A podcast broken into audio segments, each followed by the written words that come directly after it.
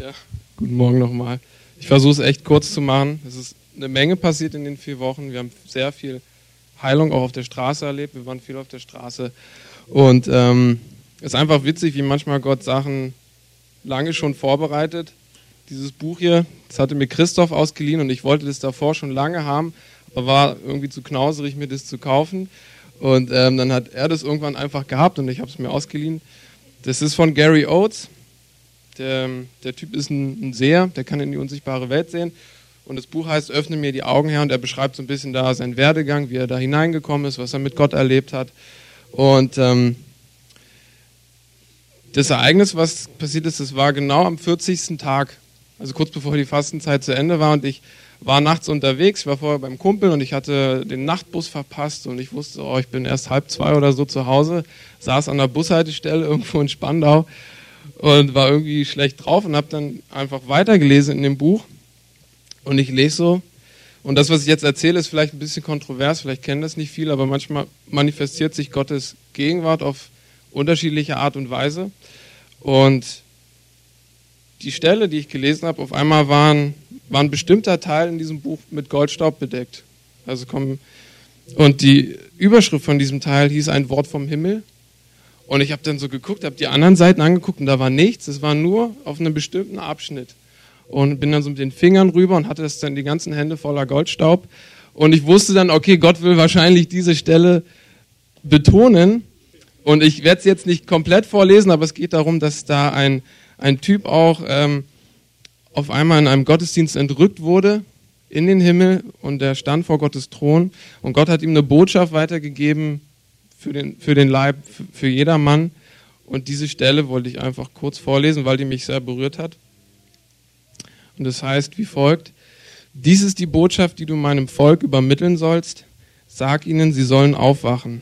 Sag ihnen, sie sollen aufwachen, da viele in meiner Gemeinde schlafen. Es gibt viele, die einfach nur mitlaufen, aber wenige sind wirklich eine vertraute Beziehung mit mir eingegangen. Wonach mich vor allem anderen verlangt, ist eine vertraute Beziehung mit jedem von euch. Aus dieser Vertrautheit heraus werde ich euch bevollmächtigen und aussenden, um die zu erreichen, die Jesus Christus brauchen. Je schneller ihr euch auf diese Beziehung einlasst, desto schneller werdet ihr bevollmächtigt und ausgesandt. Je schneller ihr das tut, umso schneller wird die Welt gewonnen werden und dann werde ich kommen und euch mit nach Hause nehmen. Ich werde zu denen kommen, die sich jetzt dafür entscheiden, sich auf diese Vertrautheit einzulassen. Ich werde Gemeinschaft mit ihnen haben und schon jetzt mit ihnen vertraut sein. Dies ist die Botschaft, die ich an mein Volk richte. Lasst euch auf die Vertrautheit durch Beziehung ein. Und es hat mich persönlich sehr angesprochen, weil ich ähm, mich auch so ein bisschen so kenne, dass ich gerne Gottes Wirken sehen will, ich möchte seine Kraft sehen, ich möchte Zeichen und Wunder sehen und das ist auch alles nicht schlecht, aber ich bin dann oft jemand, der so ein bisschen an der Intimität mit Gott vorbeizieht und das so ein bisschen in meinen Hinterkopf gerät und ähm, ein paar Sätze vorher spricht dieser Gary Oates auch darüber, dass, dass wir oft diesen Dingen so hinterher sind, aber dass Gott an erster Stelle eine intime Beziehung mit uns haben möchte und aus dieser Beziehung heraus uns bevollmächtigen möchte. Und ähm, mich hat das total angesprochen, als ich das gelesen habe, wusste ich, das ist auch noch für mehr Leute, das ist nicht nur für mich und deshalb wollte ich das einfach vorlesen und euch wirklich ermutigen, sucht diese intime Beziehung und aus dieser Beziehung heraus wird all das geschehen, was wir uns eigentlich wünschen. Zeichen und Wunder, Bekehrungen, Heilungen, all diese Sachen und ähm, ja, genau. Amen. Das Ja. ja, ich würde euch bitten, steht einfach auf, dann bete ich für euch, dann segne ich uns damit, dass das wirklich passiert, weil ich glaube, das ist wirklich was, was Gott an uns richtet. Vater, ich danke dir für dieses Wort. Ich danke dir, dass du da so einen Schwerpunkt drauf gelegt hast und eigentlich ist es auch total logisch, dass du intime Beziehungen mit uns möchtest und dass da heraus alles wir bekommen werden, was nötig ist, um unseren Auftrag zu erfüllen. Du wirst uns all das hinzugeben. Und deshalb segne ich uns jetzt damit in deinem Namen, Jesus, und ich bitte dich, dass du wirklich uns die Kraft gibst, dass du eine Gnade schenkst, dass wir wirklich diesen Schritt tun, jeder auf seine Art und Weise intime Beziehung mit dir zu leben, Vater, wo es nicht einfach darum geht, einfach Fürbitte zu tun, sondern dass wir in deine Gegenwart kommen, uns lieben lassen von dir, uns erfüllen lassen von deinem Heiligen Geist. Und dafür bitte ich, Jesus, um eine wirklich um Gnade und um Kraft, dass wir das tun, dass es in den nächsten Wochen schon anfängt. Ich segne uns damit in deinem Namen, Jesus. Danke, Heiliger Geist, dass du das in uns tust. Im Namen Jesus. Amen. Dankeschön. Das war ja noch viel mehr als ein Zeugnis. Sehr gut. okay, ähm.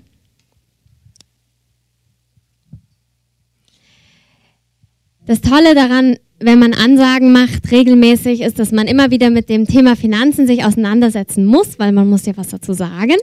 Und äh, das habe ich als sehr großen Segen empfunden, weil ich ähm, eigentlich früher immer dachte, also sagen wir, man ist einmal im Monat dran und man kann ja nicht immer die gleiche Bibelstelle nehmen. Und ähm, was macht man denn dann noch? Und ich merke, Gott ist treu und er gibt einfach jedes Mal wieder eine neue Offenbarung, weil seine Gnade ist jeden Morgen neu. Er ist ein lebendiger Gott und er gibt uns nicht das von, von gestern, sondern er gibt uns heute eine neue Offenbarung über Dinge, über das, wie er ist. Und er möchte jeden Tag zu uns sprechen.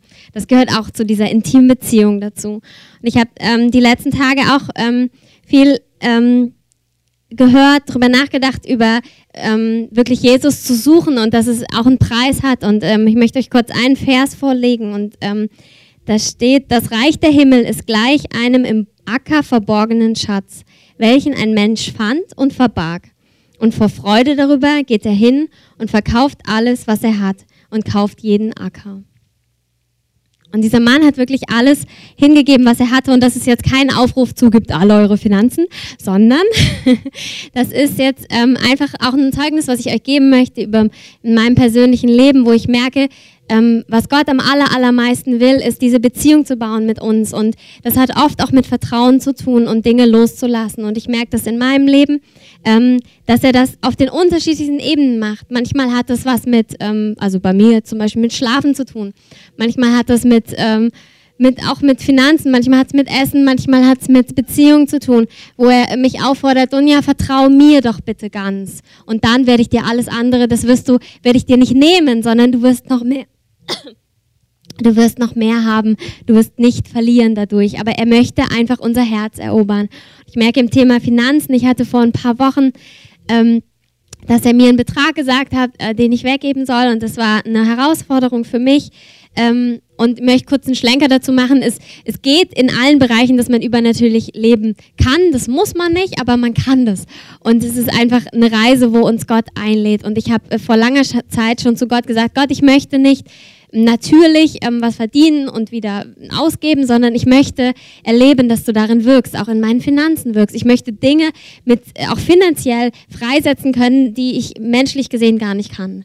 Und ähm, er hat mich auf diese Reise mitgenommen und dann war der Zeitpunkt, dass er gesagt hat, so Donja, jetzt ist Zeit, dass du im Glauben was weggibst. Und ähm, es ist so, dass ich ähm, noch BAföG-Schulden habe, also dass ich ähm, sozusagen mm, im Studium BAföG bekommen habe und das ist ganz normal. Man kann erst nach fünf Jahren anfangen, das zurückzuzahlen. Also ist jetzt auch nicht schlimm, aber ich hatte das halt und ich hatte es immer so im Hinterkopf und ich habe jedes Mal, wenn ich was weggegeben oder ausge äh, ausgegeben habe, habe ich immer gedacht, naja, aber eigentlich könntest du es ja auch sparen für diese Sachen und das wäre auch okay gewesen, vernünftig gewesen, aber in diesem Fall hat Gott mir das einfach so gesagt, okay, gib das weg, Donja. Und ähm, ich möchte euch echt ermutigen, wenn ihr so Dinge von Gott hört, wenn ihr auch auf dieser Reise seid, in dieses übernatürliche natürliche Geben und Nehmen, dann äh, möchte ich euch wirklich ermutigen. Ähm, ich glaube, ihr kennt alle diese Momente, wo ihr was tut und denkt, ja, aber wenn er jetzt nicht handelt, das wäre echt nicht gut. Also jetzt muss er wirklich dann, also da muss ich auch eine Antwort bekommen. So und es war jetzt so, dass ich das weggegeben habe und ähm, beziehungsweise ausgegeben habe und dann ähm, ähm, hat eine Person zu mir gesagt, ich übernehme diese BAföG-Schulden komplett und äh, mache das möglichst schnell. Ähm, und ähm, genau, das, ähm, jetzt muss ich das beantragen, dass ich es jetzt schon zurückzahlen kann. Und dann ist es komplett weg. Und das war, das hat dann so einfach auch eine Last von meinen Schultern genommen, wo ich dachte, ja, ach, wie schön. Und Gott hat jetzt nicht noch ein halbes Jahr damit gewartet, damit ich im Glauben geprüft wird, sondern er ist dann auch treu und er, er weiß auch, bis wohin wir belastbar sind und er gibt einfach aus seiner Gnade heraus. Und das fand ich einfach wunderschön und es ist auch wirklich ja, irgendwie das Fünffache oder was auch immer. Also es ist immer auch mehr, was er dann, ähm, wo er einfach treu ist. So. Und ähm, genau, in diesem Sinne ähm, sammeln wir jetzt das Opfer ein, nicht im Sinne von tut euer ganzes Geld, was ihr habt, rein, sondern hey, hört auf die sanfte Stimme Gottes und er wird euch einfach Dinge sagen. Es ist kein Betrag zu klein und keiner zu groß für ihn, dass er was Wunderbares draus machen kann. Und ich bete jetzt noch kurz dafür. Herr, ich danke dir dafür, dass du in allen Bereichen unseres Lebens uns einlädst, auf dich zu vertrauen, Herr. Und ich danke dir, dass wir als Gemeinde das auch tun, Herr.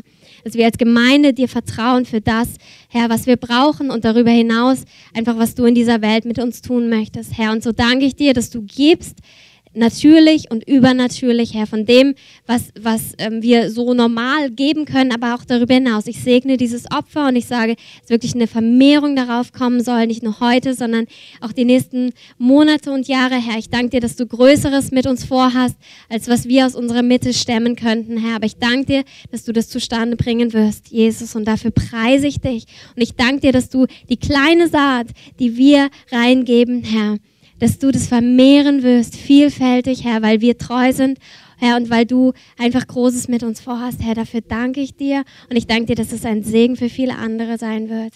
In Jesu Namen. Amen. Ähm, einen wunderschönen guten Morgen. Schön, euch auch alle zu sehen und wiederzusehen oder erstmalig zu sehen, wenn ihr das erste Mal da seid. Herzlich willkommen. Ähm, ich lasse einfach die Musik laufen, also die Musik läuft, es geht durch. Ich möchte kurz was, war das nicht ermutigend jetzt gerade das Zeugnis und auch das, was dann Jan erzählt hat, die ganzen Zeugnisse von Miri, von Steffi, wollen wir dir nochmal einen Applaus geben dafür. Es ist einfach so gut zu wissen, dass Gott nicht tot ist, dass Gott nicht von gestern ist, sondern dass Gott da ist, dass Gott lebt, dass Gott wirkt, dass Gott handelt. Das ist gut. Und als dann Jan das gerade gesagt hat, in dem Augenblick, wo er das erwähnt hat mit diesem Goldstaub, habe ich einfach um meine Hand herum, also Miris Hand brennt und ich spüre manchmal, dass einfach Wind um meine Hand anfängt zu wehen. Ich spüre einfach, es wird nicht, dass jetzt das Fenster hier aufgemacht worden ist und dann Wind durchgeht, sondern ich spüre einfach, dass Gott wirkt. Und heute Morgen, als wir mit dem Auto hergefahren sind und gebetet haben für den Gottesdienst, schon, das ging schon vor ein paar Tagen los, da ist mir ein, ein Traum gekommen, den ich vor ungefähr zwei Jahren hatte. Und ich habe in dem Traum gesehen, das Wort wurde geschrieben und das Wort war Englisch und, es, und da stand Slumber. Ähm, und ich kannte das Wort nicht. Und wenn du ein Wort träumst, was du nicht kennst, ist es ein gutes Zeichen, weil dann könnte es Gott sein, wenn es dieses Wort gibt. Und dann habe ich das nachgeschlagen und dieses Wort steht für Schläfrigkeit. Und ich wusste, dass Gott über Schläfrigkeit spricht. Und ich habe jetzt im Urlaub irgendwie Prophetien rausgekramt, die wir als Gemeinde bekommen haben. Und wir haben vor drei Jahren, im Mai 2009, im einfachsten Theater der Welt damals, für die, die schon dabei waren und für die, die noch nicht dabei waren, ist zwei Straßen weiter, ein ganz einfaches Theater, nicht so schön wie dieser Kinoraum hier. Ähm, es war wirklich das einfachste Theater der Welt. Ähm, und da kam ein Prophet und er hat gesagt, hey, there is a spirit of slumber. Also da ist ein Geist von Schläfrigkeit. Und er hat gesagt, wake my people up. Er hat gesagt, weck mein Volk auf. Und gerade heute Morgen, als wir hergefahren sind, haben wir genau dafür gebetet. Wir haben gebetet, Herr, du hast uns ein Mandat gegeben, zu wecken. Heiliger Geist, du möchtest dein Volk aufwecken. Du möchtest dein Volk vorbereiten für die Zeit, in der wir leben. Und es ist voller Abenteuer. Das ist nicht Druck, das ist begeisternd. Amen. Hey, es ist ein Privileg, dass Gott mit uns handelt, an uns handelt und uns vorbereitet für eine Zeit, in der wir leben. Amen. Wenn ihr wollt, könnt ihr die Musik leiser ähm, drehen, sonst tanze ich noch mit. ähm, und das Wort, was ich heute habe, das geht genau in diese Richtung. Ich merke, der Heilige Geist möchte uns nicht Informationen heute Morgen weitergeben, dass er sagt, super, jetzt habe ich drei neue Punkte, sondern der Heilige Geist möchte was wecken in uns heute Morgen. Und ich möchte die nächsten zwei, drei Mal ähm, über unser Motto sprechen. Einfach, wenn wir neu in dieses neue Kirchenjahr in Anführungszeichen gehen, nach der Sommerpause geht es immer wieder von vorne los. Und ich möchte über das sprechen, was Gott uns als Gemeinde, als die Kreative, als Vision, als Motto gegeben hat und auf die einzelnen Punkte nochmal drauf eingehen. Und ich möchte dich einladen, Heiliger Geist, dass du heute Morgen nicht Informationen austeilst, sondern dass du uns aufwächst, Heiliger Geist. Dass du kommst und zu uns sprichst, zu jedem Einzelnen, der heute Morgen hier ist. Zu denen, die dich kennen, die dich lieben, die mit dir leben. Aber auch, dass du zu denen sprichst, die dich vielleicht noch gar nicht kennen, die sich gar nicht sicher sind, ob es dich gibt, Gott. Gott, du bist lebendig, du bist hier und wir müssen nicht an irgendwas Theoretisches glauben, sondern wir glauben an jemanden, den wir erleben können, der sich uns offenbart. Heiliger Geist, ich danke dir, dass du heute Morgen hier bist, um dich zu offenbaren.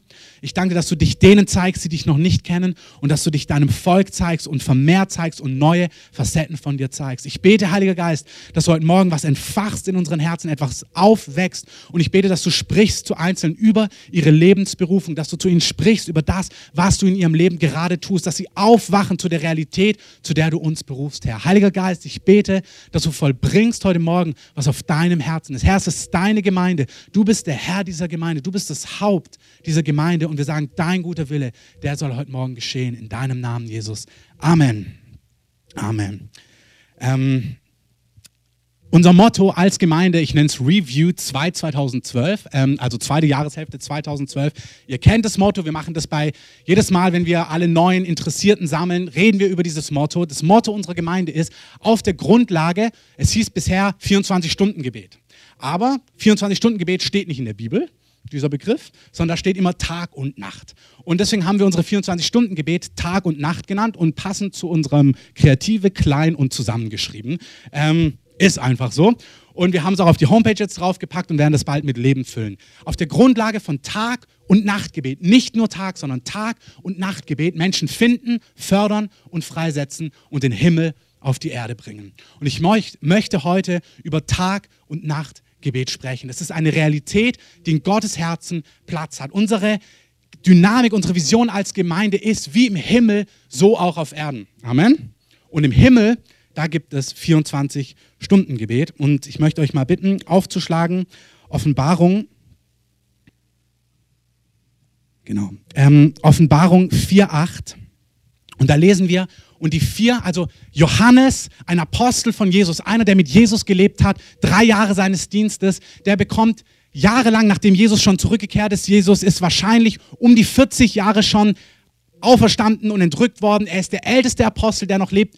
Petrus ist mittlerweile gestorben, wurde gekreuzigt in Rom, umgekehrt. Paulus ist gestorben und Johannes lebt noch ungefähr 95 nach Christus.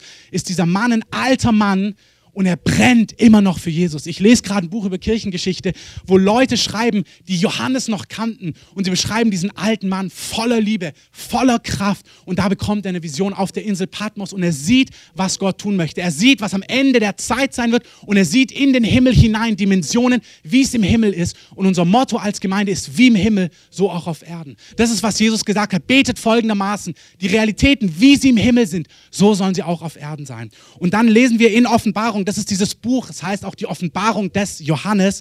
Da schreibt er in 4, Vers 8, sieht er die vier lebendigen Wesen. Ich erkläre jetzt nicht genau, was die vier lebendigen Wesen sind. Wenn du dazu Fragen hast, ähm, sprich irgendjemand an nach dem Gottesdienst, sprich mich an. Die vier lebendigen Wesen hatten eines wie das andere. Je sechs Flügel sind, sind Engel und sind ringsrum und inwendig volle Augen und sie hören Tag und Nacht nicht auf zu sagen, heilig, heilig, heilig, Herr Gott Allmächtiger, der war und der ist und der kommt. Und wenn die lebendigen Wesen Herrlichkeit und Ehre und Danksagung geben werden, dem, der auf dem Thron sitzt, der da lebt von Ewigkeit zu Ewigkeit, so werden die 24. Ältesten niederfallen vor dem, der auf dem Thron sitzt und den anbeten, der von Ewigkeit zu Ewigkeit lebt und werden ihre Siegeskränze niederwerfen werfen vor dem Thron und sagen, du bist würdig, unser Herr und Gott, die Herrlichkeit und die Ehre und die Macht zu nehmen, denn du hast alle Dinge erschaffen und deines Willens wegen waren sie und sind sie erschaffen worden. Wenn ihr hinschaut, ähm,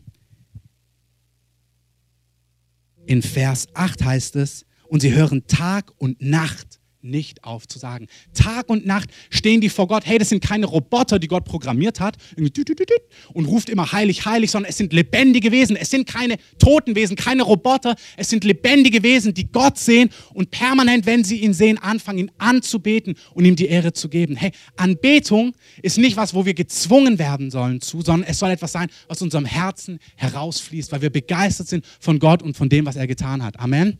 Es heißt, jedes Mal, wenn der Himmel das Lamm sieht, da heißt sagt Johannes, und plötzlich ich sehe ein Lamm wie geschlachtet. Das heißt, im Himmel wird immer wieder Jesus als, die Bibel nennt Jesus Gott, der Mensch geworden ist und am Kreuz gestorben und auferstanden ist, wie das Lamm Gottes. Und jedes Mal, wenn der Himmel sieht, was Gott für die Menschen getan hat, fällt der Himmel auf seine Knie und fängt an, ihn anzubeten, weil der Himmel fasziniert ist davon, dass Gott sich seiner Schöpfung erbarmt hat und gestorben ist für dich und für mich am Kreuz. Hey, du musst dir das mal vorstellen, der Himmel staunt darüber, über die Tatsache, dass Gott die Menschen so sehr geliebt hat, dass er Mensch geworden ist, dass er sich als Mensch hat verspotten lassen, auslachen lassen, dass er sich hat kreuzigen lassen. Hey, wurdest du schon mal zu Unrecht angeklagt? Irgendjemand? Okay, die meisten wahrscheinlich. Kennst du dieses Gefühl, dass du den Leuten zeigen möchtest, dass du im Recht bist? Also ich kenne es, wo du denkst, ey, warte mal ab. Und Jesus wird gekreuzigt, wird angeklagt, wird verspottet. Naja, wenn du Gott bist, dann komm doch runter. Zeig doch, dass du Gott bist. Und ich stelle mir vor, ich hätte vielleicht gesagt, alles klar, Jungs, kommt mal her. Ich zeige euch, ja, jetzt reicht's. Aber Jesus, er sagt, hey, ich könnte jetzt zum Vater rufen und Milliarden von Engeln würden kommen und mir helfen. Er wusste, er hat alles in der Hand. Nicht sie haben ihn ans Kreuz genagelt, sondern er hat sich entschieden, sich ans Kreuz nageln zu lassen. Warum? Weil er dich haben wollte. Weil er wusste, dass nichts dir ewiges Leben schenkt, dass jeder einzelne von uns Schuld hat und unsere Schuld uns trennt von Gott. Aber Gott liebt die Menschen so sehr, dass er sich hat verspotten lassen, auslachen lassen, anspucken lassen, schlagen lassen, die Dornkrone auf den Kopf, dann tun sie ihm den Mantel drum und sagen, oh König der Juden und spucken ihn an, die Römer. Hey, das hat er machen lassen für dich, das hat er mit sich machen lassen für dich und für mich. Und jedes Mal, wenn der Himmel von dem redet, was Jesus getan hat, dann fallen sie nieder vor ihm und beten ihn an. Und der Heilige Geist ruft uns in diese Realität hinein. Der Heilige Geist, das Motto unserer Gemeinde ist Tag- und Nachtgebet. Und der erste Grund für Tag- und Nachtgebet ist, um das Lamm, um den König anzubeten.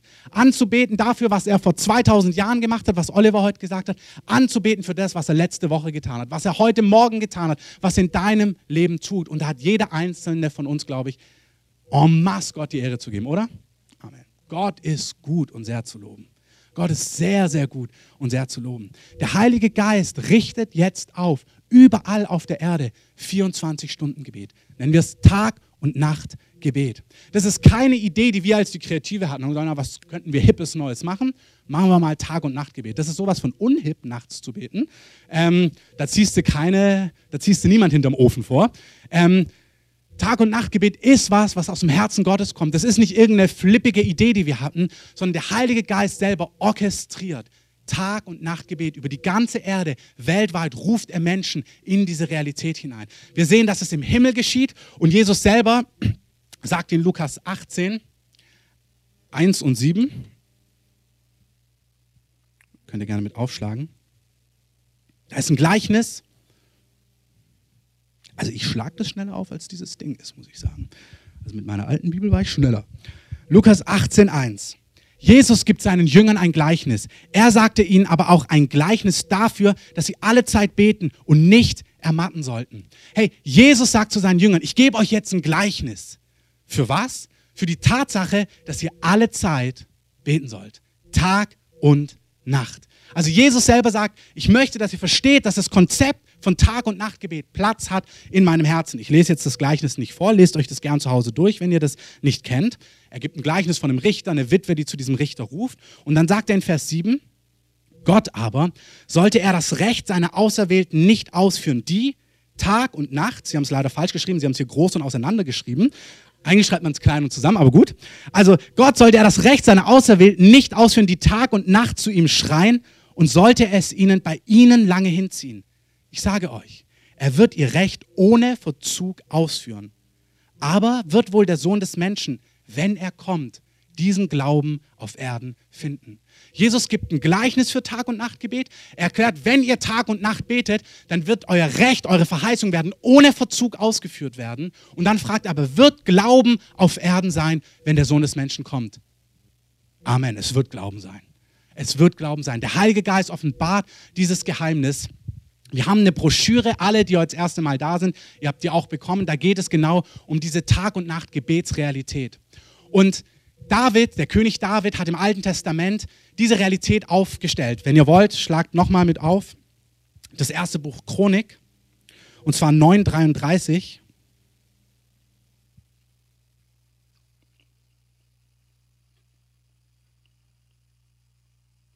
David hat eine, ein Zelt aufgestellt, hat dort die Bundeslade hineingetan, was ein Zeichen damals für Gottes Gegenwart ist.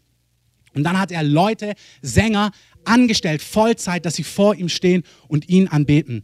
Und da heißt es, 1. Chroniker 9, Vers 33, das waren die Sänger, die Familienoberhäupter der Leviten, die von anderen Diensten befreit in den Zellen wohnten, denn Tag und Nacht waren sie im Dienst. Das heißt, David richtet damals auf einen Ort, wo Tag und Nacht Gebet stattfindet. David war ein Visionär. David hat ganz viele Dinge im Alten Testament schon getan, die eigentlich für die heutige Zeit sind. Er wusste, die Bundeslade ist ein Zeichen für Gottes Gegenwart. Er wusste, jeder Einzelne ist eingeladen, in Gottes Gegenwart zu kommen. Und er wusste, es gibt Menschen, die sind berufen als Vollzeitjob, so wie man Informatiker und Lehrer und Mechaniker und sonst was sein kann. Es gibt Menschen, die sind berufen, Gott Tag und Nacht anzubeten. Amen. Die haben die Berufung, vor dem Herrn zu stehen. Und er ruft diese Menschen und sie sind Tag und Nacht im Dienst. Und in der Broschüre ist es näher beschrieben, jeder König im Alten Testament, der diese Dimension aufrichtet, der diese Dimension aufbaut, dessen Reich breitet sich aus. Wir wollen kein Reich ausbreiten, wir wollen nicht die Kreative ausbreiten, wir wollen Gottes Reich ausbreiten. Gottes Reich soll an die Enden der Erde gehen. Gottes Reich soll die Nationen, die Metropolen dieser Erde erfüllen. Amen. Und wenn Tag- und Nachtgebet aufgerichtet ist, dann breitet sich sein Reich auf. Und dieses Geheimnis nimmt der Heilige Geist und sagt, hey, am Ende der Tage, sagt der Prophet Amos, in der Apostelgeschichte 15, 16 könnt ihr das nachlesen, der sagt, am Ende der Tage wird genau diese Realität von 24 Stunden Gebet wieder aufgebaut werden. Und wenn diese Dimension aufgebaut, aufgerichtet werden wird, dann werden die Menschen anfangen, Gott zu suchen und Gott zu finden. Das heißt, der Heilige Geist hat eine Strategie in seinem Herzen, Tag- und Nachtgebet aufzurichten, überall auf der Erde. Er macht es wirklich überall. Ähm, in China, im Iran hörst du, die treffen sich früh morgens, in den USA, überall, in großen Städten, in kleinen Städten, in hippen Gemeinden, in unbekannten Gemeinden. Die Realität, dass der Herr die Menschen in seine Gegenwart sucht, ist auf der ganzen Erde vorhanden. Der erste Grund, warum er das tut, wie wir gerade gehört haben, ist, ähm, wie im Himmel, so auf Erden. Wer ihn sieht und erkennt, kann nicht anders, als ihn anzubeten.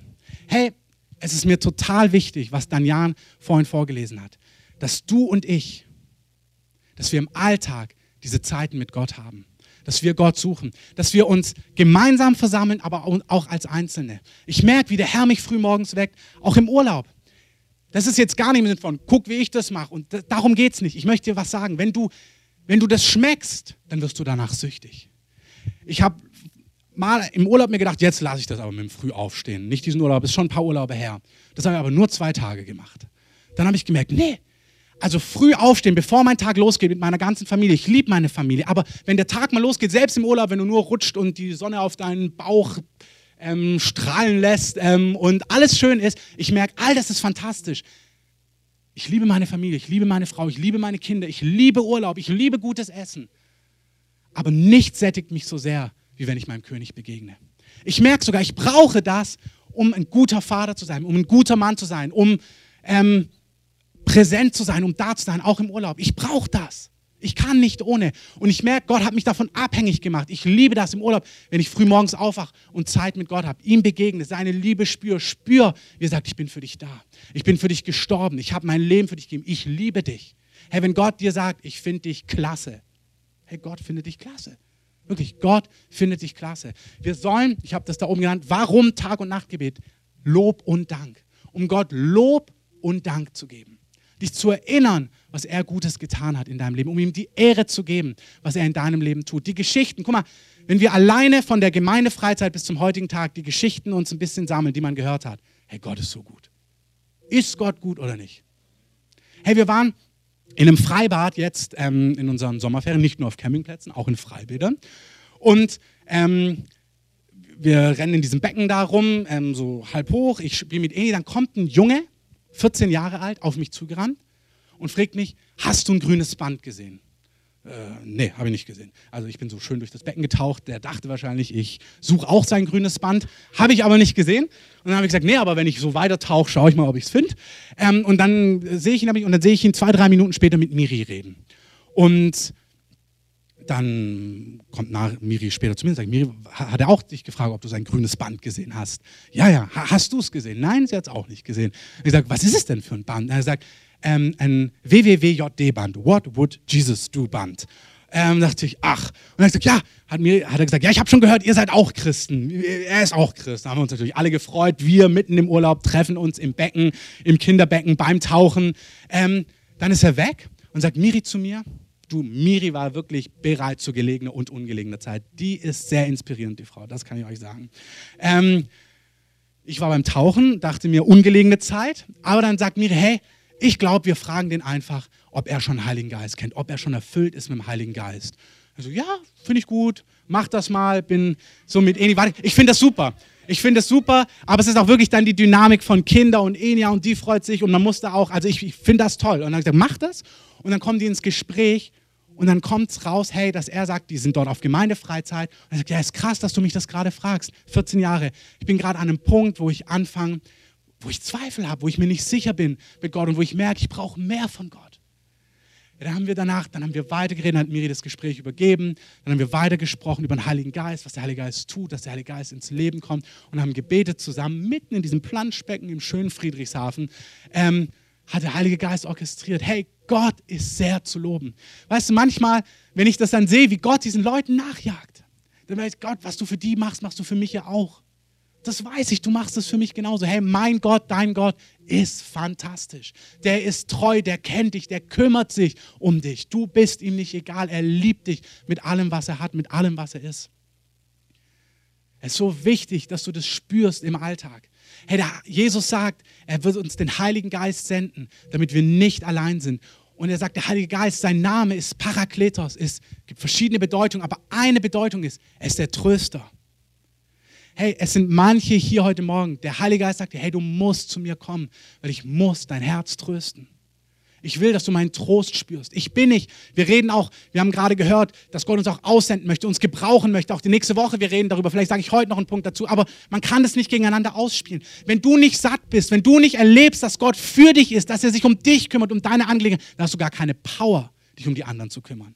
Wenn du das Gefühl hast, meine vier Reifen sind platt, dann hast du keinen Nerv, einen Reifen von jemand anderem zu flicken. Das geht überhaupt nicht. Du musst erleben, dass Gott in deinem Leben gegenwärtig ist, dass er dich füllt, dass er an deiner Seite ist. Du musst, musst nicht im Sinne von du musst, sondern du darfst dem Herrn täglich begegnen und seine Nähe und seine Gegenwart und seine Liebe und seinen Trost sollst du spüren und erleben. Hey, und wenn es dir schwer fällt, du sagst, ja, aber es fällt mir so schwer. Hey, verdamm dich nicht, probier es nochmal.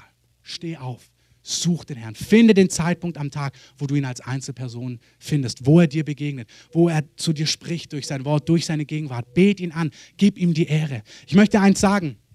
Manchmal, wenn ich nicht in Gottes Gegenwart komme, wenn ich das Gefühl habe, hier bin ich jetzt und glaub mir, manchmal früh morgens, da es fühlt sich überhaupt nicht gesalbt an. Es fühlt sich an wie Zahnstocher in die Augen, hoffentlich bleibe ich wach und hoffentlich wirkt der Kaffee. Und in Zeiten, wo du dann keinen Kaffee trinkst, weil die Gemeinde komische Fastenzeiten macht, denkst du dir, hä, jetzt muss aber dreimal Gnade geben. Äh, und das ist voll in Ordnung.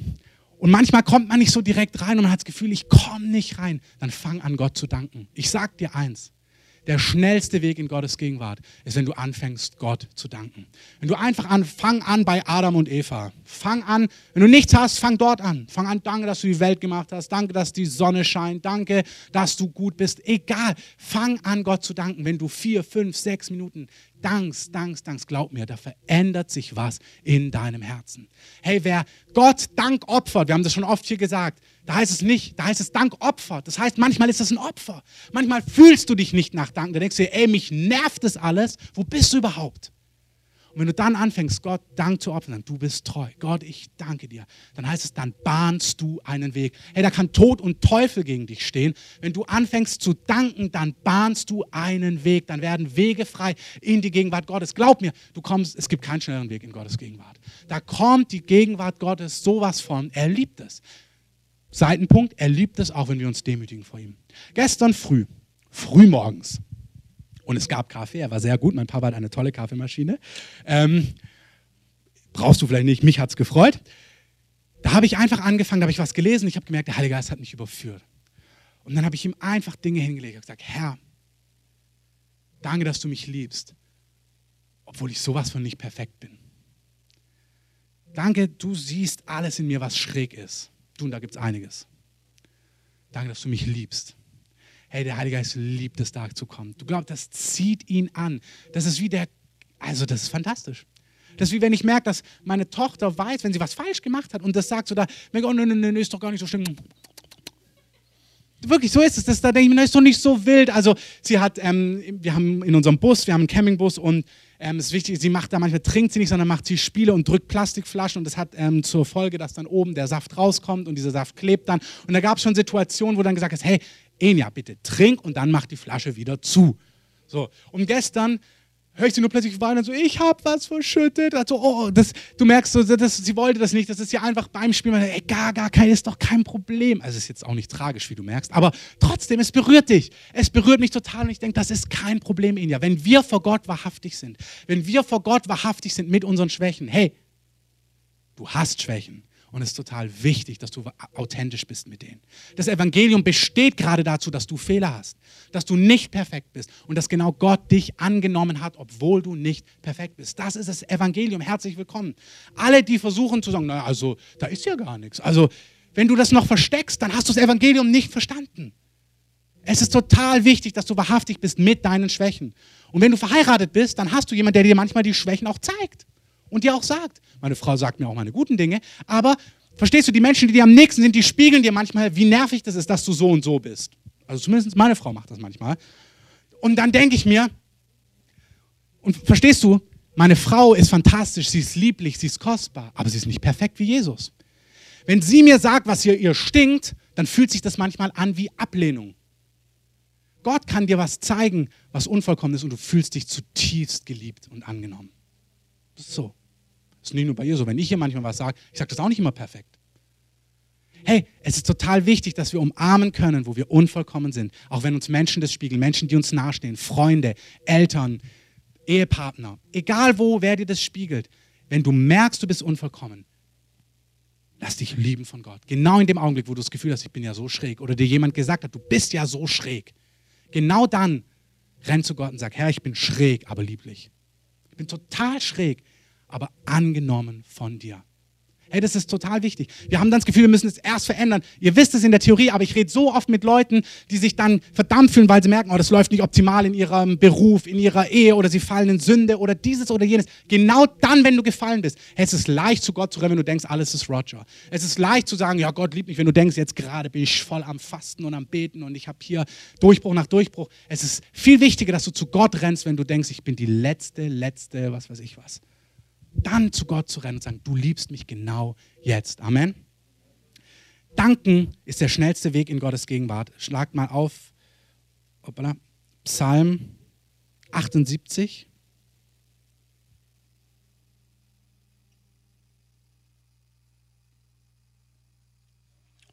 Vers 7.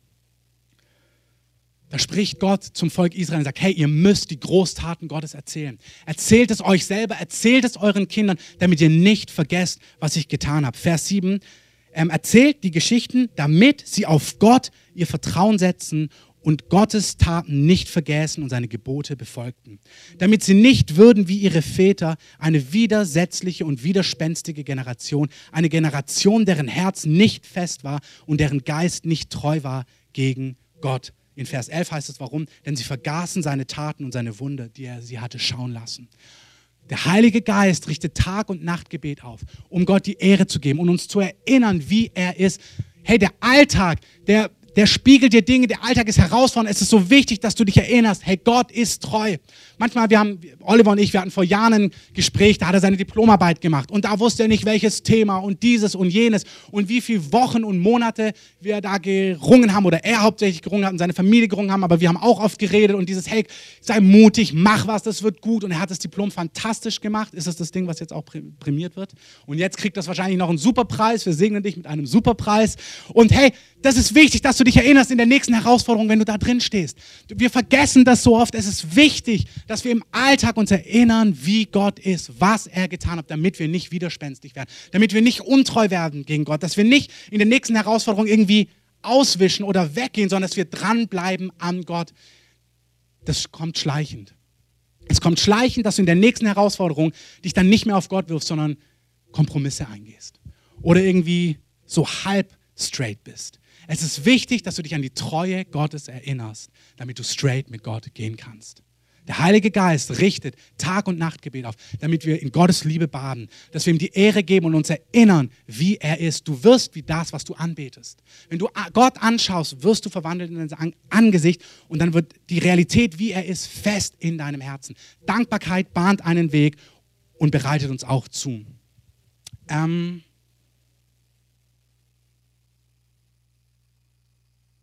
ja, noch zwei Punkte möchte ich euch weitergeben. Der Heilige Geist richtet Tag und Nacht Gebet auf, damit wir verändert werden. Philippa 1, Vers 9, da schreibt Paulus an die Gemeinde, ich bete, dass eure Liebe noch mehr und mehr überreich werde in Erkenntnis und aller Einsicht, damit ihr prüft, worauf es ankommt, damit ihr lauter und unanstößig seid auf den Tag Christi, erfüllt mit der Frucht der Gerechtigkeit, die durch Jesus Christus gewirkt wird zur Herrlichkeit und zum Lobpreis Gottes. Paulus sagt hier folgendes, es kommt der Tag Christi. Es kommt der Tag, wo du und ich, wo wir vor Gott stehen werden und wo wir vor Gott für unser Leben Rechenschaft abgeben werden. Das ist auch eine Realität. Lass uns ganz kurz die andere Bibelstelle ähm, auch nehmen. 2. Korinther 5, Vers 10. Schlag die bitte mit auf. 2. Korinther 5, Vers 10. Da heißt es, denn wir müssen alle vor dem Richterstuhl Christi offenbar werden. Jeder einzelne von uns wird vor Gott stehen. Es ist nicht ein, vor dem Richterstuhl, ob wir ewiges Leben bekommen oder ob wir nicht ewiges Leben bekommen. Jeder, der Ja gesagt hat zu Jesus, hat ewiges Leben. Aber wir werden alle vor dem Richterstuhl Christi offenbar werden, Vers 10, damit jeder empfange als Lohn, was er durch den Leib vollbracht, dementsprechend, was er getan hat. Es sei Gutes und es sei Böses. Da heißt es, jeder einzelne von uns wird eines Tages vor Gott stehen und Gott wird Lohn austeilen und wir werden Rechenschaft abgeben für unser Leben, was wir mit unserem Leben getan haben. Mit deiner Zeit, mit deiner Power, was du ja gesagt hast, mit deinem Geld, mit deinen Finanzen, mit deiner Energie. Gott wird von uns Rechenschaft verlangen. Das ist ein Konzept und jetzt ist wichtig. Wir reden über die uneingeschränkte Liebe Gottes, in der du baden sollst. Eine Seite der Medaille. Die andere Seite der Medaille ist der Gott, der sagt, ich gebe dir fünf Talente. Schau, dass du aus den fünf mehr machst. Ihr kennt, die meisten von euch kennen das Gleichnis. Da gibt es einen, dem gibt er ein Talent, der sagt, ach, ich weiß nicht genau, was ich machen soll und steckt es in die Erde. Als er, vor, als er vor seinem Herrn steht, sagt er, du bist ein böser und untreuer Knecht. Warum hast du nicht mit dem gewuchert, was ich dir gegeben habe? Der Gott, der mich leidenschaftlich annimmt, ohne Wenn und Aber, ist der Gott, der mir mein Leben gegeben hat, mit meinen Gaben, mit meinem Talent, mit meiner Zeit, mit allem und sagt, ich möchte, dass du daraus das Beste machst. Ganz wichtig, zurück in den Philipperbrief. Ganz schnell. 1, Vers 9. Auf den Tag Christi sollen wir, werden wir alle vor Gott stehen. Und Paulus schreibt, das Ziel ist, dass du lauter und unanstößig bist. Es gibt einen anderen Vers, da heißt es, er, er bereitet sich eine Braut vor, ohne Flecken und ohne Runzeln. Das heißt, wir sollen ihm ähnlich sein. Ich möchte, dass du eins weißt. Dein Leben muss von der Ewigkeit her gelebt werden. Sonst versinkst du im Jetzt, im Augenblick, in der Herausforderung, die jetzt gerade ist. Du musst vom Richterstuhl Christi her dein Leben betrachten. Verstehst du, wenn Gott, ähm, ich nehme jetzt Oliver nochmal als Beispiel, weil wir jetzt gerade das mit dem Diplom hatten. Wenn, ähm, darf ich doch, oder? Ja. Wenn du berufen bist, ähm, selbstständig zu sein und Business aufzubauen, und manchmal reden wir und sagen, ja, es gibt Leute, die haben mit ihm Studium gemacht oder sogar später, die sind schon viel weiter, was die Selbstständigkeit angeht, ihr Business. Die haben schon viel mehr Erfolg. Das ist gut, da ist nichts falsch dran. Aber du merkst in den Jahren, wo die letzten Jahre hat Gott ganz viel an Oliver, an ihm als Person gemacht, hat ihn gebaut, hat ihn verändert, hat ihn verwandelt. Das ist entscheidend am Tag Christi.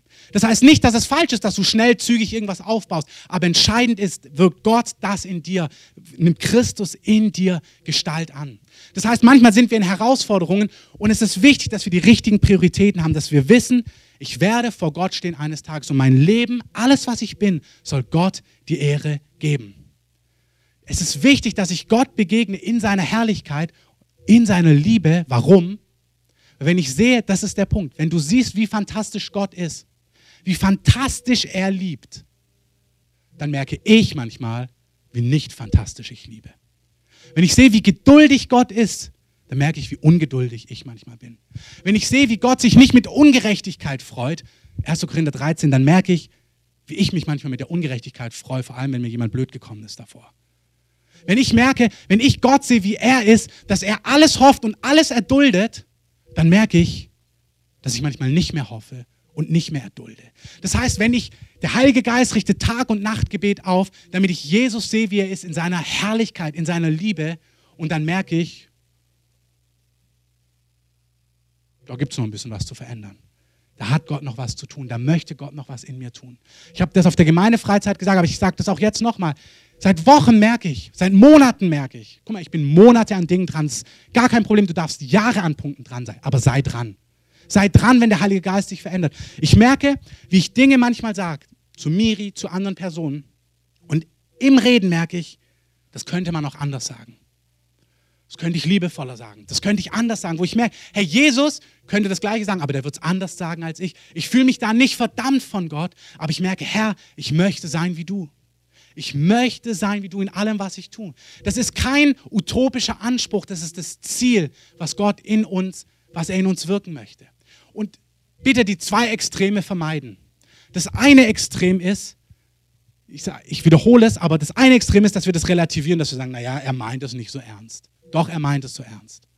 Das andere Extrem ist, dass du merkst, Gott meint es tatsächlich so und dann versuchst du selber dich zu verändern. Hey, das floppt. Du kannst dich nicht selber verändern. Schau dir Gott an und mach ihn zu deinem Idol. Ich will sein wie du, Gott. Ich sage euch mal, alle meine Freunde früher waren immer besser als ich. Die waren bessere Snowboarder, die waren bessere Surfer, die waren bessere Fußballer, die waren bessere Basketballer, die waren bessere Maler, die alles. Ich hatte immer Freunde, die besser waren. Wirklich, so ist es. Ähm, und am Anfang ich mir, ähm, hat mich das gefuchst, ähm, später auch noch.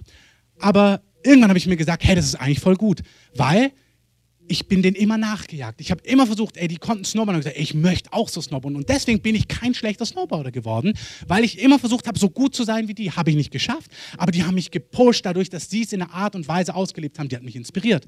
Die sind gesurft und gewellenreitet und alles Mögliche. Und dachte ich mir, oh, das will ich auch. Und es hat mich gepusht.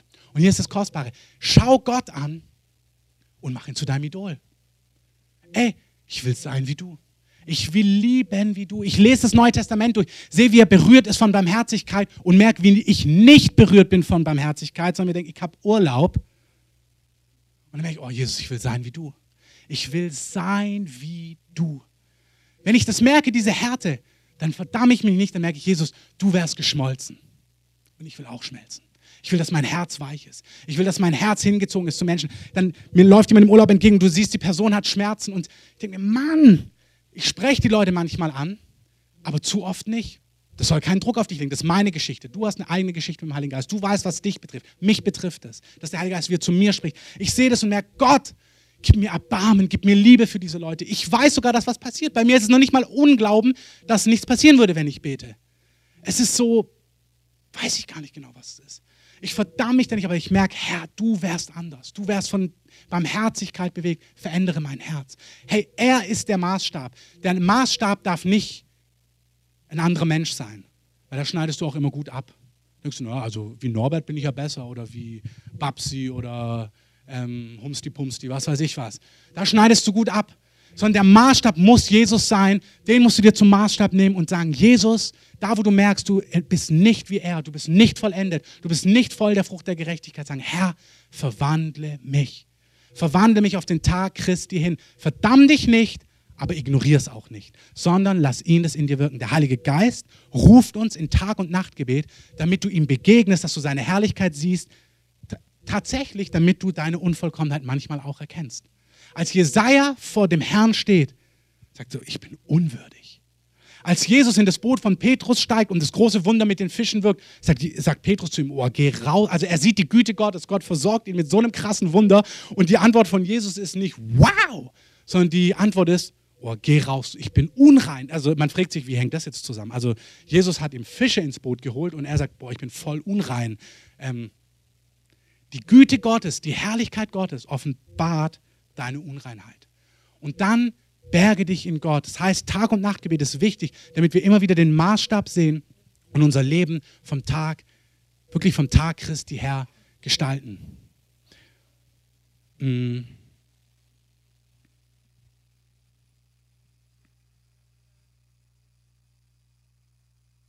Letzter Punkt. Vielleicht kann irgendjemand Jannis da oben von Miri nehmen, weil Miri noch kurz was erzählt. Also kurz den Jannis auf den Arm nehmen, dass Miri mit runterkommen kann. Der Heilige Geist zieht uns in Tag- und Nachtgebet, um ihn anzubeten, um ihn zu loben, um ihn zu sehen, wie herrlich er ist, um ihm zu danken. Der Heilige Geist zieht uns in Tag- und Nachtgebet, damit wir sehen, wie herrlich er ist, damit wir vollendet werden. Ich möchte es zu Einzelnen hier nochmal sagen. Habt eure Prioritäten wirklich geordnet. Es gibt Dinge in dieser Welt, die erscheinen groß und wichtig, aber wie schon der große Sänger gesagt hat, über den Wolken sind sie nichtig und klein. Und es ist wichtig, dass du weißt, was nichtig ist. Manche Dinge scheinen so wichtig, aber sie sind nicht wichtig. Und es ist wichtig, lustig, ähm, immer die gleichen Worte, dass du die Herrlichkeit des Herrn erlebst, dass du die, die, den Blick auf die Ewigkeit hast, damit du weißt, was ist nichtig und was ist wichtig. Und als ich mich vorbereitet habe, habe ich wirklich gemerkt, der Heilige Geist möchte bei Einzelnen in unserer Mitte die Prioritäten verändern. Deine Prioritäten sind falsch. Du liebst Gott, aber deine Prioritäten sind falsch.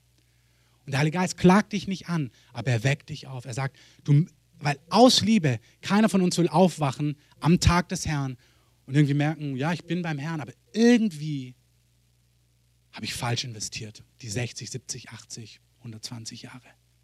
Jeder von uns möchte richtig investieren. Und der Heilige Geist spricht zu uns. Wem an Weisheit mangelt, der bitte Gott, der allen willig gibt. Wenn du merkst, boah, ich weiß gar nicht genau, ob ich wichtig und nichtig, ob das bei mir richtig ist, bitte Gott darum. Er wird dir geben, was wichtig, er wird dir geben, was du brauchst. Er wird sprechen und offenbaren, was für dich entscheidend ist.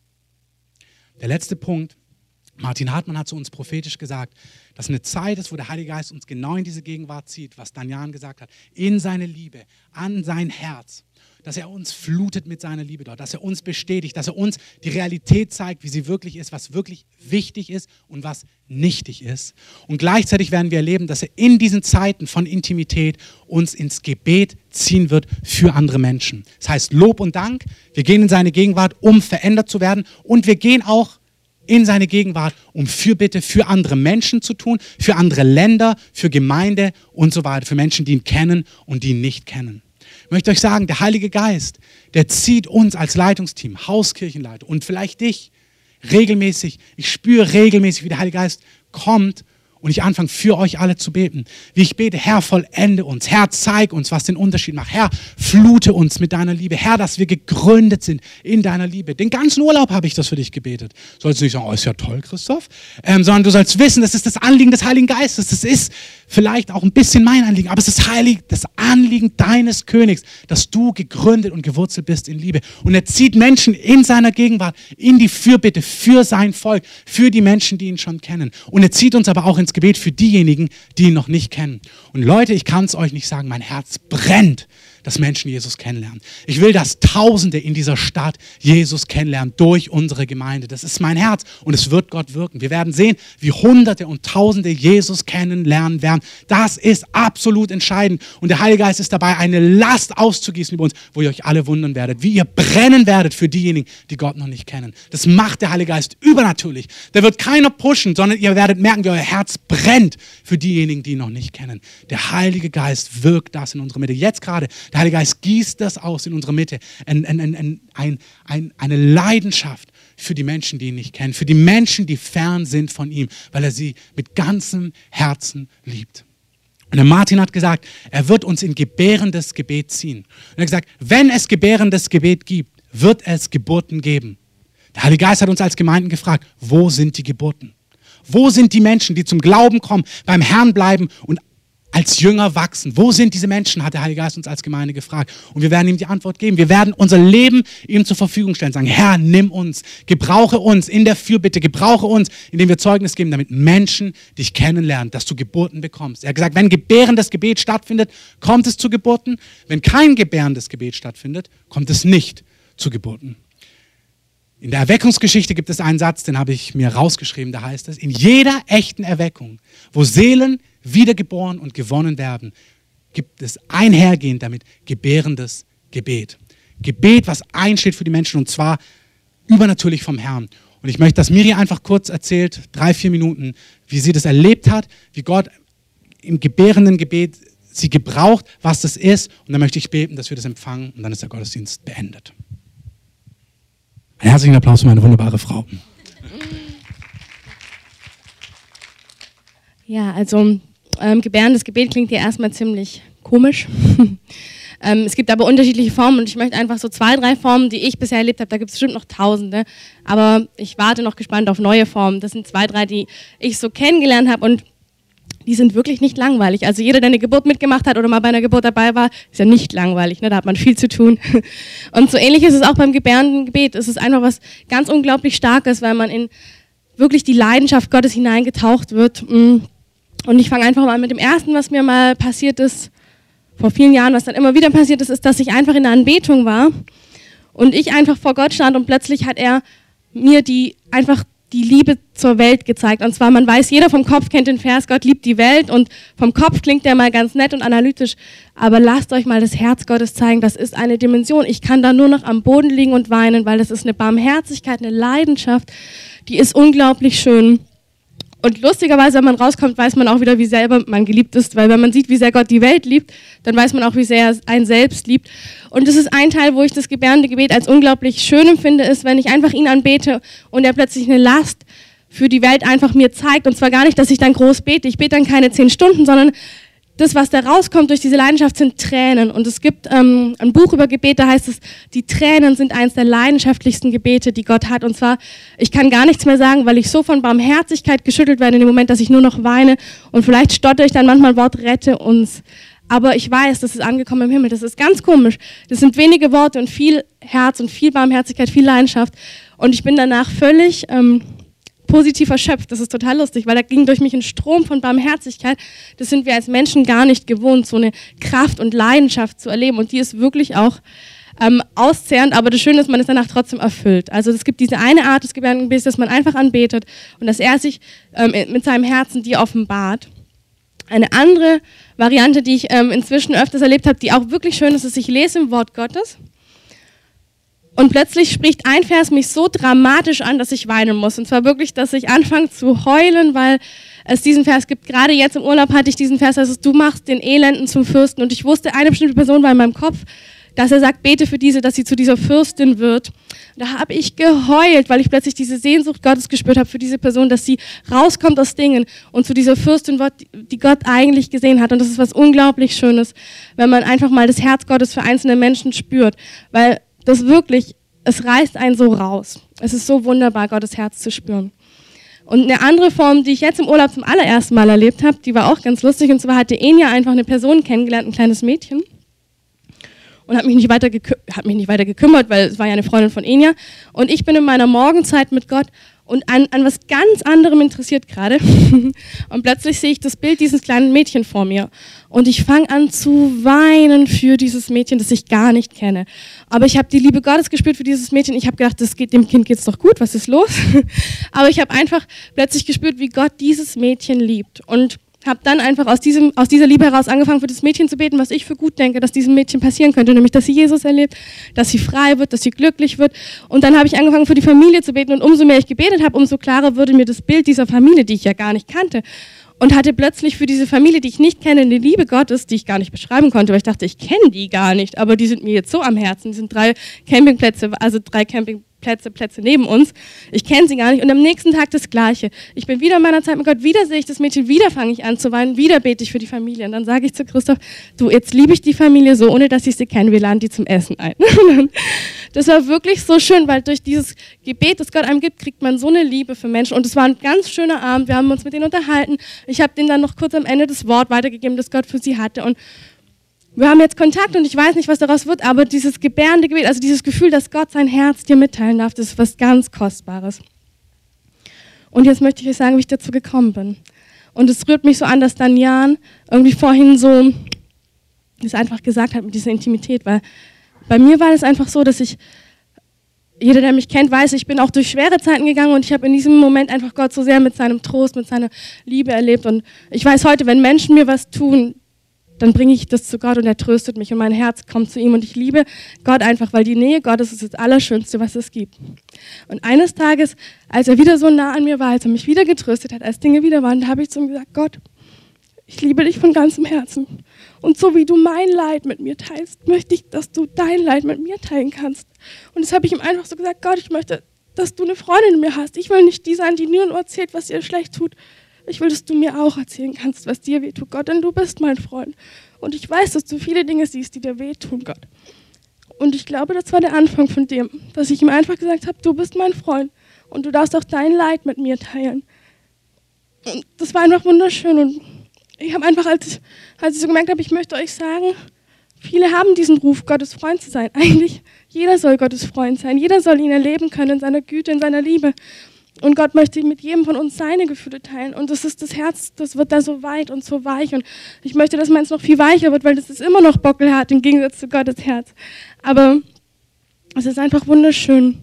Und weil wir das Wort bekommen haben, dass wir viele Fürbitte in unserer Mitte haben, will ich euch sagen, diese Art von Fürbitte ist die schönste, die es gibt. Die ist nicht langweilig, die ist nicht zehrend, die ist wunderschön. Und ich möchte euch einfach einladen, das, was Daniel auch gesagt hat, hey, Gott wartet auf diese Freunde. Und es ist das Schönste, Gottes Freund zu sein. Es ist das Schönste, sein Herz zu kennen, für mich und für andere. Und deswegen wollten wir einfach, Christoph?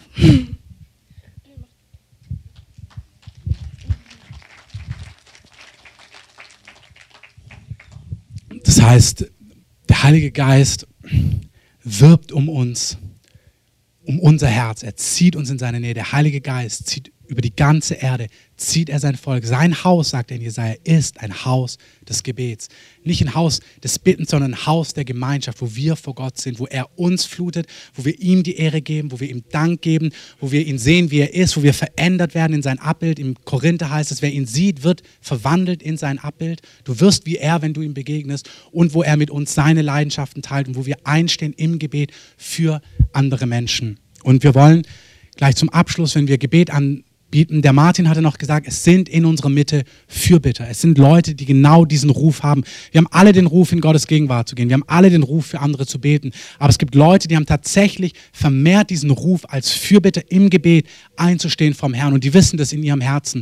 Und ich möchte einfach heute sagen, wenn wir so wenn quasi der Gottesdienst vorbei ist und wir hier vorne beten, wird mir hier einfach da vorne kurz die Hände auflegen einfach und diejenigen, die diese Berufung haben, einfach kurz segnen, dass einfach eine neue Salbung in dein Leben hineinkommt, was Fürbitte angeht. Einfach, es gibt dieses Impartation-Gebet, wo wir einfach durch Hände auflegen, etwas übertragen. Und wenn du dieses Zeugnis hast in deinem Herzen, wenn du merkst, ich bin gerufen, ein Beter, eine Beterin, ein Fürbitter zu sein, mit dem Vorlauf, was Miri gesagt hat, ein Freund Gottes, dann geh einfach kurz hin und lass dich einfach kurz segnen und in Anführungszeichen nimm das mit.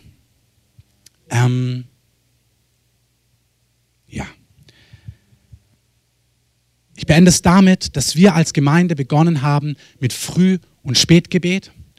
Und ich jeden Einzelnen, der zu uns gehört, ermutige, neben deiner Zeit, die du mit dem Herrn hast, den Zeitpunkt zu finden, den Zeitblock zu finden, wo du Teil bist von diesem Früh- und diesem Spätgebet. Wir machen das extra, bevor der Tag losgeht, um 6 Uhr früh, bevor wir zur Arbeit gehen. Und wir machen es abends, nachdem der Tag vorbei ist, wo die Kinder schlafen, wo die Arbeitszeit rum ist, dass es nicht ein weiterer Abendtermin ist oder Vormittagstermin. Ich möchte jeden von uns ermutigen, wenn du zur Gemeinde gehörst, dass du eine Schicht in der Woche findest, wo du dabei sein kannst. Die darf auch wechseln, aber dass du einmal die Woche zumindest mit dabei bist in einer von diesen Blöcken. Darfst auch dreimal oder viermal oder zehnmal, das ist kein Problem. Ähm, aber dass du dabei bist, guck, wann es stattfindet. Alles online, wann es ist. Wenn du hier bist und merkst, du möchtest eine eigene Schicht starten, zum Mittagessen oder früher Abend oder nachmittags, das ist auch möglich. Dann fang an, Marc, vielleicht kannst du mal deine Hand strecken. Die meisten kennen Marc. Geh auf Marc zu, sag ihm, dass du Lust hast, eine Schicht zu starten, eine weitere Zeit zu starten. Unser Ziel ist, Tag und Nacht Gebet aufzurichten. Das ist die Strategie des Heiligen Geistes aus all diesen Gründen. Und ich möchte euch wirklich werben, dass ihr Teil davon seid. Jetzt in diesem Stadium wo es losgeht, dass ihr Pioniere seid in etwas, was die ganze Erde, die seine, sein Leib weltweit tun wird in wenigen Jahren, dass ihr einfach euch jetzt auf diese Einladung einlasst. Lasst uns aufstehen, lasst uns mal die Hände dem Herrn entgegenstrecken. Herr, wir rühmen dich, du bist der Gott, leidenschaftlicher Gott. Heiliger Geist, du gehst aus, um die Braut Jesu zuzubereiten. Genau wie dieses Lied sagt, der König kommt. Freunde, wir sind in den Tagen, wo der Herr seine Braut zubereitet, der König kehrt zurück.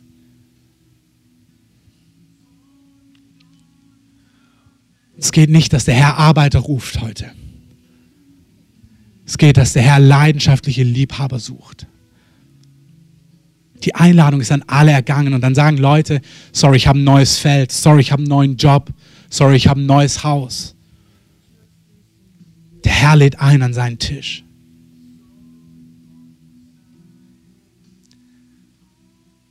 Mike Bickel hat ein Zitat und er sagt, Liebhaber werden immer mehr arbeiten als Arbeiter. Wer ein Liebhaber Gottes ist, wird sich von Gott gebrauchen lassen, weil er sein Herz kennt. Der wird nicht im eigenen Saft sich drehen und den Rest vergessen. Der Heilige Geist ruft uns als Liebhaber. Wie er zu Maria gesagt hat, er hat gesagt, Maria, du hast den guten Teil erwählt, den niemand von dir wegnehmen kann. Du hast in dem Augenblick, wo ich da war, warst du nicht busy, sondern du warst verfügbar. Du hast dein Herz von mir zur Ruhe gebracht, du hast dich angelehnt an mir. Du hast gehört, was auf meinem Herzen ist. Du hast von mir gelernt, du hast dich von mir prägen lassen. Der Heilige Geist lädt uns ein. Der Heilige Geist überführt uns, wenn wir unser Leben nicht so gestaltet haben. Es ist mein Wunsch, dass als Gemeinde keiner bei uns, keiner von uns nicht den guten Teil erwählt, sondern dass wir alle den guten Teil erwählen. Der Herr zieht ins Tag- und Nachtgebet. Gib mal Tag und Nacht in deiner Konkordanz ein. Die Nächte sind voll, dass der Heilige Geist weg. Der Heilige Geist ist ein Einzelner hier. Du wachst nachts auf. Und es kann auch mal an der Pizza liegen oder an irgendwas. Aber viele sind hier, du wachst nachts auf. Du wachst nachts auf, weil Gott dich ruft bei Nacht weil sein Herz leidenschaftlich für dich brennt.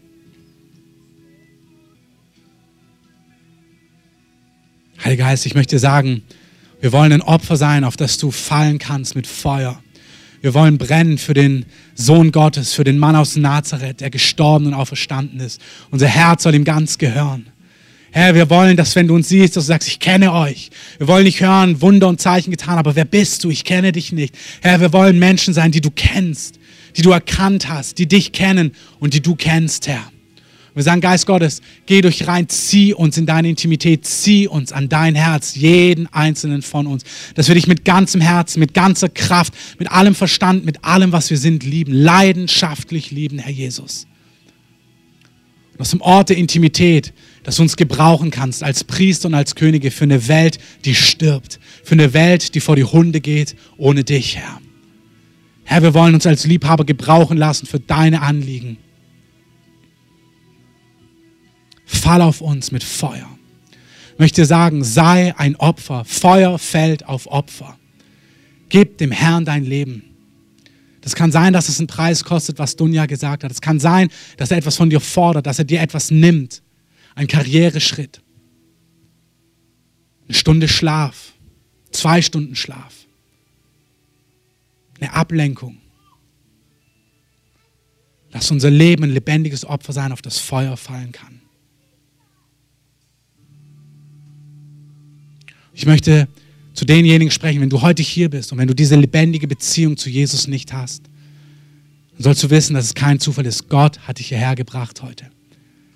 Er ist gestorben am Kreuz für deine Schuld damit all deine Schuld vergeben sein kann, damit du jetzt in diesem Leben mit Gott leben kannst, dass du erleben kannst, dass Gott da ist, dass er dich führt, dass er zu dir spricht, dass er dein Leben gut macht und satt macht und dass du am Tag, wenn du, wenn, ja, wenn dein Leben vorbei ist, dass du in Ewigkeit mit Gott und bei Gott sein kannst, weil deine Schuld vergeben ist. Und wenn dich das betrifft, Du spürst es in deinem Herzen und du sagst, ich möchte das. Herr, ich möchte, ich vertraue dir, dass du für meine Schuld gestorben bist. Lass uns mal alle die Augen schließen. Wenn dich das betrifft, dann streck einfach deine Hand aus und sag, Herr, ich vertraue dir, dass du für mich gestorben bist und ich möchte das, dass du, ich möchte, dass du in mein Leben kommst und mein Leben neu machst. Wenn das betrifft, streck einfach deine Hand nach oben, streck sie dem Herrn entgegen und sag, Herr, schenk mir neues Leben. Schenkt mir neue Kraft. Danke, ich sehe eure Hände. Und der Herr sieht eure Hand. Und ich möchte euch bitten, wenn, wenn ihr das das erste Mal gebeten habt, dass ihr einfach nach vorne kommt und dass wir gemeinsam beten, dass ihr einfach Jesus euer Leben gebt und dass er in euer Leben hineinkommt. Herr, ich danke dir für diesen Gottesdienst heute. Ich stelle uns alle unter dein Blut, unter deinen Schutz. Ich danke dir für das, was du tust, für das, was du wirkst in unserer Mitte. Herr, ich bete, dass du uns ziehst in deine Gegenwart in dieser Woche, ins Tag- und Nachtgebet, Herr, an dein Herz, in die Fürbitte, in den Lobpreis und in den Dank. Und wir segnen jeden Einzelnen, der heute hier ist und auch jeden Einzelnen, der nicht kommen konnte, in deinem Namen, Jesus. Amen. Amen. Ihr könnt gerne, die das betrifft mit der Fürbitte, kommt bitte nach vorne. Miri wird kurz einfach die Hände auflegen, wenn du merkst, du bist dazu berufen.